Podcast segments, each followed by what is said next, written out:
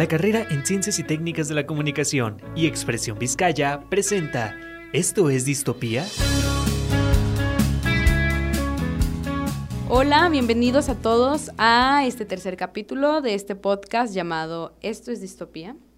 El día de hoy vamos a hablar de una de mis películas, mm, pues no sabría decir si favorita es, bueno, a estas alturas creo que no es favorita, pero sí es una de las películas que marcaron mi infancia porque fue así como de las primeras que me traumaron. Y es aquí donde quiero tocar el punto de la película anterior que el día de hoy pues estoy con mejor ánimo, debo una disculpa porque en el capítulo anterior, Dios, estaba un poco enferma y bueno, no siento que les haya podido hablar de la manera que haya querido de esa película que es tan importante para mí pero retomando un poco, simplemente se las recomiendo. O sea, quizá mi estado de ánimo no haya estado perfecto, pero hoy sí, y les digo que tienen que verla, Mártires.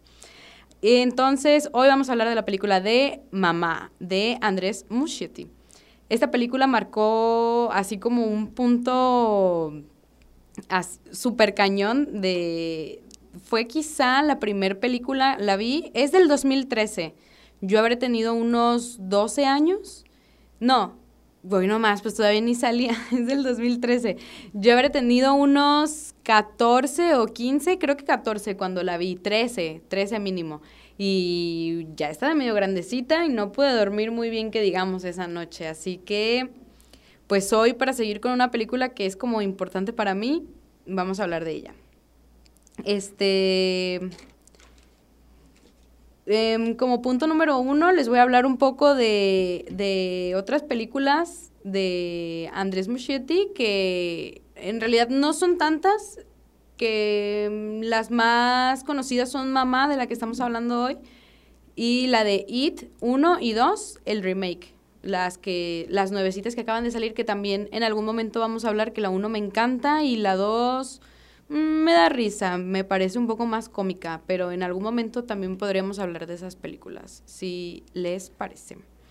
Así que hablando de ya una vez de esto, les voy a leer una pequeña sinopsis de la película que saqué de por aquí. Que dice, el mismo día en que su madre fue asesinada, las pequeñas Victoria y Lily desaparecieron en el bosque, buscadas inal cansablemente por su tío Lucas y la novia de su tío, son encontradas unos años más tarde completamente solas, aisladas en una cabaña en el bosque. Comienza entonces una nueva vida para las niñas de la mano de Lucas y Annabel, pero estos pronto descubren que alguien o algo misterioso las sigue arropando por las noches. ¿Qué es esto que las arropa? De eso va la película. Yo ¿Qué puedo decirles de la película? Otro, otro dato de la película que es bien importante es que está basada en un cortometraje, el cual también les recomiendo ver, dura tres minutos.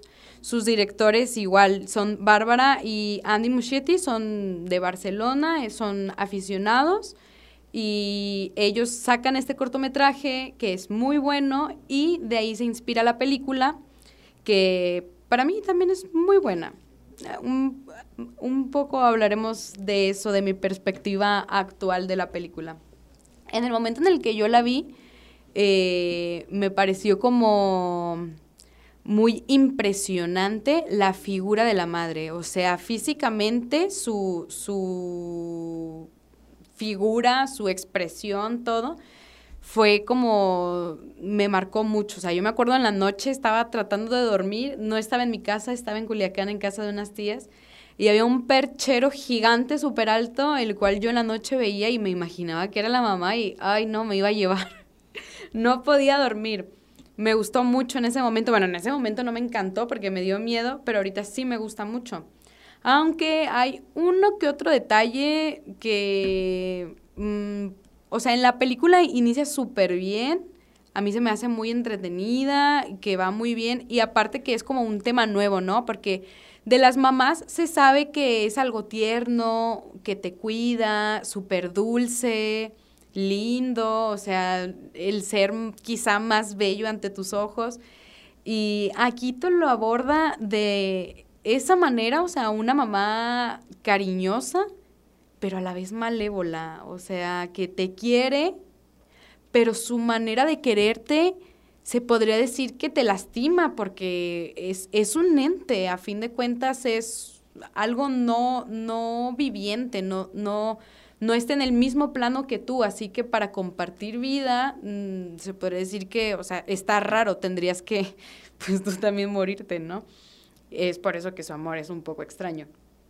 Pero me agrada como esta parte de que el final puede ser algo triste y algo feliz también, bueno, no feliz, pero sí como que ya te relaja el hecho de que, pues bueno, todo, todo bien, todo feliz. No quiero decir como de por qué, porque sería spoiler y trato de no spoilear para que ustedes también vean las películas, que esta, pues yo sí se las recomiendo, está dominguera. Hoy en día no podría decir que es la mejor película, ni siquiera que, uff, te va a dar mucho miedo, pero sí está muy entretenida y los temas que aborda como de esta parte de la maternidad mm, me agradan, a mí me agradan. Y pues bueno, en dirección tiene unas tomas muy buenas.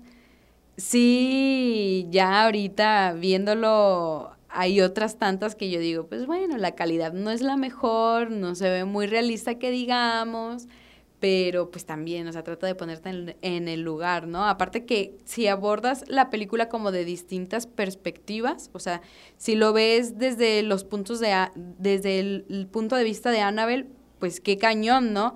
Que de pronto llegan dos niñas que pues realmente no conoces, no son tu responsabilidad y pues les tomas cariño tanto a ella como a, tu, a las niñas como a tu pareja y te involucras en esto que pues está cañón, tanto como si lo ves del, del punto de vista de, de, mamá, el personaje, pues también qué gacho lo que le pasó y lo que buscaba, realmente es una madre en duelo, ¿no? O sea, la película de pronto es trata de esto, una madre en duelo. Si lo ves de, los ojos de, la de las niñas, o sea, que no tenían a su madre, la única figura que los acompañó durante años fue este ente que para ellas era su mamá, o sea, no, no distinguían entre quizá el egoísmo de, de la madre, de mamá, porque ella lo único que quería era como satisfacer este dolor que sentía, ya no sentirlo sin importar realmente mucho las niñas, ¿no? Incluso sí podría caer en, en, el egoísmo. Entonces, pues más o menos va como de eso, ¿no? Mm, repito, no, no entro tanto, no en los detalles, porque sí les recomiendo que la vean, está, está entretenidita. Y pues considerando que inicia muy bien y luego está medio flojona, sí tiene cosas así como que inverosímil, ¿no? Sacado del guion así de pronto. Eh, pero yo creo que sí influye definitivamente, más no creo que opaque tanto otras cuestiones de la película que la hacen tan entretenida y buena para mí, así que yo creo que le daría como del 1 al 10 un 8, un 8-5 por el cariño. y pues véanla, ¿no? Se las recomiendo. Este, otra, otra cosa que quería decirles es que pues este, esta película, pues yo la vi medio morrita, me impactó, eh, fue importante para mí y todos tenemos como una película importante para nosotros, ¿no? Una película que nos ha marcado, que nos ha hecho así de no dormir. En mi caso, esta fue de las primeras, al igual que Mártires, por eso quería aprovechar que ya en el capítulo anterior hablé de ella y en este también hablarles de una película no parecida, pero sí que causó el mismo impacto en mí, así que los invito a que por aquí en los comentarios, quienes nos estén viendo y nos vayan a ver, me comenten también qué películas a ustedes les han marcado, qué películas les han causado miedo y si quisieran que hablara también de alguna de ellas, pues adelante. Igual, si veo una por ahí que me gusta, que ya he visto o que me llame la atención, podría ser el próximo capítulo que hablemos de ella. Y pues nada, creo que sin más que agregarles al respecto de esta película, mmm, véanla y me despido de ustedes. No olviden seguirnos en las redes sociales y que pueden escucharnos también en las plataformas digitales, además de aquí en Facebook. Y pues bueno, nos vemos en un próximo capítulo. Bye.